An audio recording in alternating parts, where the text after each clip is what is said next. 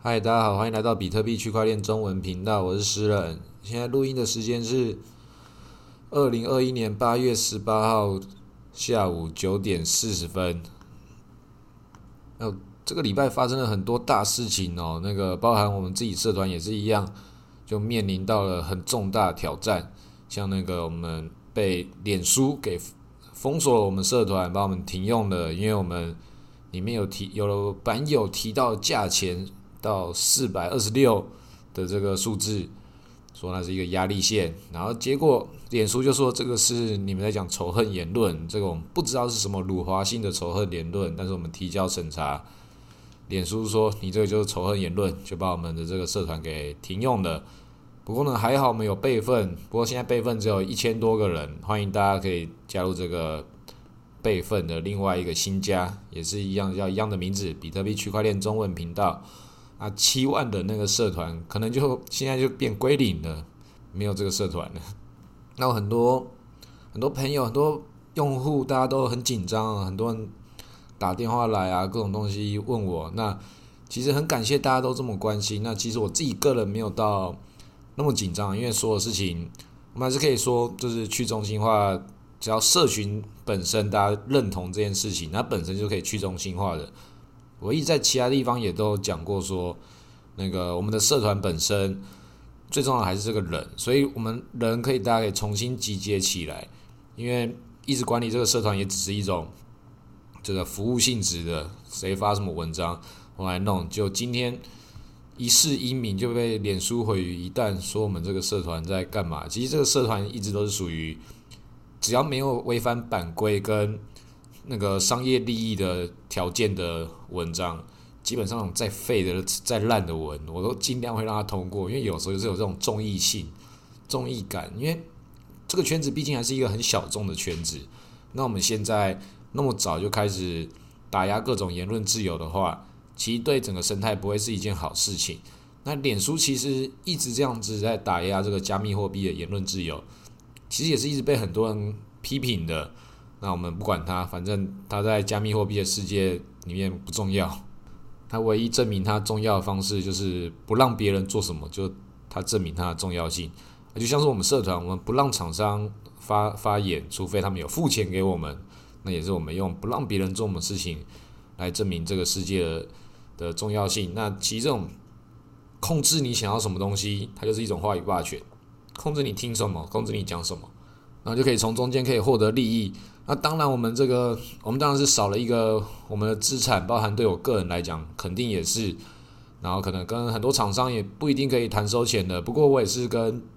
很多厂商朋友们沟通一件事情，就是有时候我们不需要能够赚到那一种那么麻烦赚的钱。现在在我们币圈之中，懂得在这个虚拟货币或 NFT 可以赚钱的人，有太多的手段是。你在这边努力，跟在那边努力一样，都是努力，都是可以赚钱。那我只是在这个社团之中，我认为它是一个有某种程度上的社会责任的。当然，我也不想把这个事情讲这么好像了不起。不过，我们也是一直在让这个事情可以让更多的人参与之后，就也不用到最后是我一个人在那边按按钮，在那边杀蟑螂，其实也没有多了不起，就是帮大家扫地而已。因为你看嘛，每天一大堆垃圾广告，每天我在那边删删删。那我们也是开始要找新的这个朋友加入成为版主跟管理员。不过这个从一直以来，在很多时候，这种版主啊或管理员的身份，他一定都是会跟所有的厂商广告跟钱也会有关系的时候，他就会比较麻烦一点的。现在没有什么事情都会被脸书找麻烦的，更何况有什么事情？所以我们这种这个状态的，我们现在能够加入我们版主群的朋友。我们都是很感谢大家，不过我们都是要慢慢观察这些版主群，我们可以把它当做是志工。那我也不是这个地方的老板，我只是这个地方的托管人，托管的这个大家的人民的比特币跟人民的频道，这个全村人的希望。那我也是从另外一个朋友这边把这个社团在我手上，所以它也不是我个人的资产，也不是属于谁的资产。这个我们是一个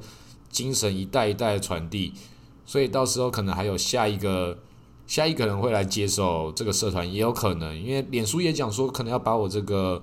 我个人的脸书账号给关闭的，这个就很刺激咯。像这种事情，像推特他就把那个川普给整个关闭了，所以我靠，我要被脸书整个关闭的话，我有这么重要吗？我那个个人脸书根本就没有人来按赞的，还要把我脸书账号关闭，因为我在这个社团上面通过了别人提到数字四百二十六，然后我提出申诉，那个没有提出申诉不要紧，一提出申诉就说你敢提出申诉，那我们可能要把你的账号给。停用哦，不服管教，哇！现在在网络上不一定有言论自由诶，大家真的要注意哦。那大概讲我们这个社团，大概也差不多讲到这个范围就差不多了。接下来就再请各位朋友们在随时发了我们其他地方，然后看会发生什么状况，有什么消息我们再随时通知大家。那我们另外一个比较有趣的消息就是阿富汗那个美军撤离，哦，这个实在太刺激了。这真的时代现象啊，跟在当年那个国共两党在打仗的时候，然后就开始逃难来台湾，那个中华民国政府就开始撤退来台，然后就走到今天面今天的这个样子。啊，那个阿富汗那边的事情，我靠，多精彩啊！所以你看这么多精彩的事情在这个世界上发生，然后我们就在这边吹着冷气，喝自己的。的饮料，然后录自己的节目，过自己的小日子，看新闻，然后就暗赞，哇，好可怜哦！这就没办法，这是我们这个世界中的常态。很多事情你能够帮到的东西，不一定不一定能够帮助到真正需要被帮助到的人。那就像是我们这个社团也是一样，也是有很多不同的朋友，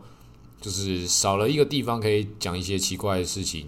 然后也少了一个地方。告诉大家说，诶，哪些东西可能要注意，以以以防止有诈骗。但其实也是少了一个让诈骗可以来这边钓鱼的地方。所以一个事情有好有坏，就像是我现在可以不用管这个社团，我算是也可以哇，稍微放假一下，搞不好过几天就好了。那如果过几天没有好呢？那是不是一个很严重的损失？不过当然也是要当这个事情，然后所有东西都要做好准备了。因为做准备这件事情，就跟那个备份。你的那个私钥一样，这些事情都要备份，都要提提早去先做准备，发生问题的时候你才不会紧张。就像是我那个现在也录节目，算是跟各位朋友们报平安，因为不然真的会有很多人这两天还有很多事情要处理。社团被关闭是很严重，没错，但是我都不紧张的，大家不要紧张，大家那个来问候我都很感谢。但是现在有很多很好玩的事情，人生不是只有。比特币，比特币也不是只有我们社团，还有很多的频道可以去订阅。我们只是其中一个而已，我们只是一个让这东西可以那个变成汇整在一起，变成一个大型的大杂烩杂志，把所有菜单都弄到你面前，让你自己看的一个地方。那其他地方也有其他不同的餐馆的文化，就像是去百货公司吃饭或是餐厅，那我们这里就是一个大家可以一起交流的。一个比较公共食堂的空间，那你自己想要吃什么，你可以自己选择你的订阅方式。我们大部分资料，除了我自己录的节目，还有 Vicky 整理的那个新闻，所有的资料都是网络上面可以自己找到的。所以这里只是一个风格，一个陪你度过你的那个牛市熊市的走起的一个朋友陪你聊天。那也很感谢大家陪我聊天。所以我们 Parkcase 的这个节目还存在的话，其实。该存在的东西也还是麻雀虽小五脏俱全了。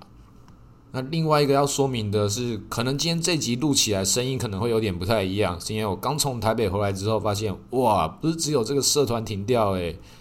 我那个家里的另外的电脑奇怪，刚开机一直开不了，本来录节目的那一台，所以现在就哦好，现在弄到其他装置上。这样录起来看这个结果会怎么样？可能这个音质两边就会听起来不一样。不过大家也只能去接受它了。就像是阿富汗人，他们必须要接受他们新的日子、新的生活。就像是我们当年我们的爷爷那一辈的人逃难来台湾的时候一样，台湾的人跟逃难来人来的人，大家都接受新的生活，这你没有办法拒绝的。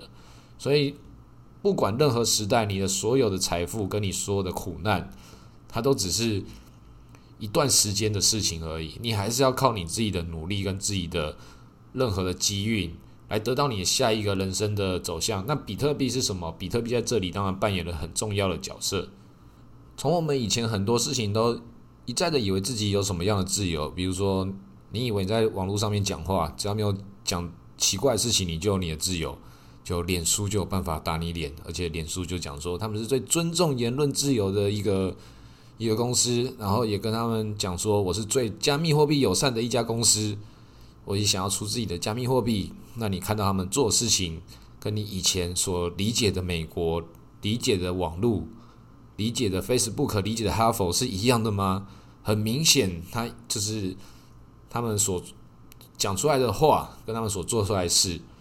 这个都值得去看他们最终的结果，他们的行为得到什么样的条件，跟你有什么样的关系，有什么样的影响。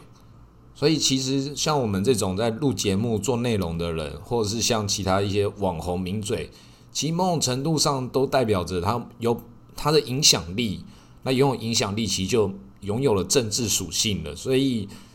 他也会有他相对应的代价。像我自己，我有一些朋友就会跟我讲说：“你现在要来经营你自己，让你自己越来越红，然后做什么样的事情，它都是跟利益啊或什么东西有关。”也会告诉我说：“那不代表说要你违反你的道德，我们也不用做到多么严重的事情或怎样，来好像像那些电视上的那些坏人一样，做正正当当的事情，你一样可以赚到钱，然后不违反你个人的道德啊。”那其实我也不想把这个事情讲那么清高，把这件事情讲的比较直。直接一点就告诉大家，大部分我们所有事情不是什么道德不道德，其实就连要做坏事本身，他都还是要很努力的。那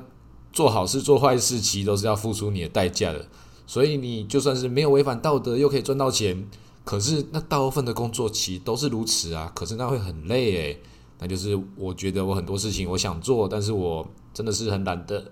去动手的原因之一，就是。哦，好懒哦，好多事情，好烦哦。那其实有很多事情都很想做。那当你想要做每件事情的时候，每件事情进入到执行的时候，还是很多件的小事所累积起来的。所以大部分人会觉得烦跟不烦，或是觉得很痛苦或不痛苦。其实说到最后，都不是你自己得到了什么东西，而是资讯量的大跟小。那有好资讯跟坏资讯，那都是看你要怎么去解读跟理解。那好资讯、坏资讯，不要让这个过多资讯来折磨你。就算是好的资讯也是一样，就像是你，即便你喜欢我的节目或喜欢我的社团，可能对你来讲是好的资讯，但它对你来讲是不是有价值的资讯？会不会帮助你赚钱？还只是给你一些好像自己有得到什么？诗人讲的好好哦，真是给我很多启发诶的这些，也感谢很多朋友给我这样的支持。但是实际上我自己知道，因为我自己也是。很资讯的成瘾者，如果真的要讲这种资讯的东西的话，实在是太大量了。我自己就有一些很资讯上奢侈的烦恼，就我有很多的书想看，跟很多的电影想想看，那我一直没有时间看，也有可能就是不小心我就向这个宇宙许了这个愿，那不知道接下来我是会变得更忙，还是我会变得很闲？那这个事情就继续往下看，反正不管怎么样，我比特币抱着了，我做的这些所有事情。它就只是这个过程的一部分。我们除了社团之外，我们 Telegram 频道也是要慢慢发展。我们的 Line 社群也是，我们的 Podcast 跟我们 YouTube 这么多的频道，不是只有脸书社团，脸书社团也还没有死透，上面还有另外一个备份社团，还有很多其他子主题的社团，NFT 钱包交易所。所以我们也是去中心化的分散储存的，所以就是我们最主要节点被脸书给那个。重磅一击，不过我们不用担心，我们还有很多地方我们会再次复活。我们是地下气象员，还有小心你跟宇宙许的愿望，万一实现了怎么办？像我都很一直觉得这就是我许愿成真之后的结果，所以不要乱许一些愿。我觉得要许愿的话，真的都是要明确单纯一点。那有一些愿望你可能没有办法那个。去跟人家竞争的原因，像是那个中乐透，这个就是很好的一种愿望，因为它很单纯，它代价代价也很明确，它只是你的那个同样想要许到同一个愿的人太多了，那你可以跟宇宙许了一些愿，那些愿可能也只有你自己可以得到的，那那个许愿就是你要去理解这个愿望，你要付出什么代价，然后这个宇宙就会给你各种的小机会，那你在这些各种小机会去累积跟把握的时候。那你就其其实，在跟这个世界做一个价值的交换，你就会得到这个新的价值跟新的可能性。所以就是要取决你的想象力来决定你可以得到什么东西。那这个想象力，你想象到非常细的时候，其实它就要花了你很多的时间做不同的事情，因为它不是只有想象而已，你的想象只是你的执行范本。所以你想要做什么事情，你就动手去做，然后去规划它。那这些事情都听起来好复杂、好累哦，就跟我刚刚有讲的我自己内心中的体悟一样，好累、很烦。但其实最简单的事情是什么？就是把比特币报好。报好比特币之后，你其他事情可以慢慢来了，可以慢慢按照你的步调，慢慢规划它，让它越来越好。然后用你的生命中不要浪费你的时间，去慢慢的满足这些所有的事情。好，那我们一样，八月二十八号、二十九号的时候会去小琉球进滩活动。如果有那个不小心赚到很多钱的人，可以做一点善事回馈社会，然后会拿我的狗狗币来跟你交换你的那个 NFT。不是 NFT 是那个静态货币，但是我们之后可能把它做成 NFT 的话，那就是有新的意义了。好，那今天录到这里，谢谢大家。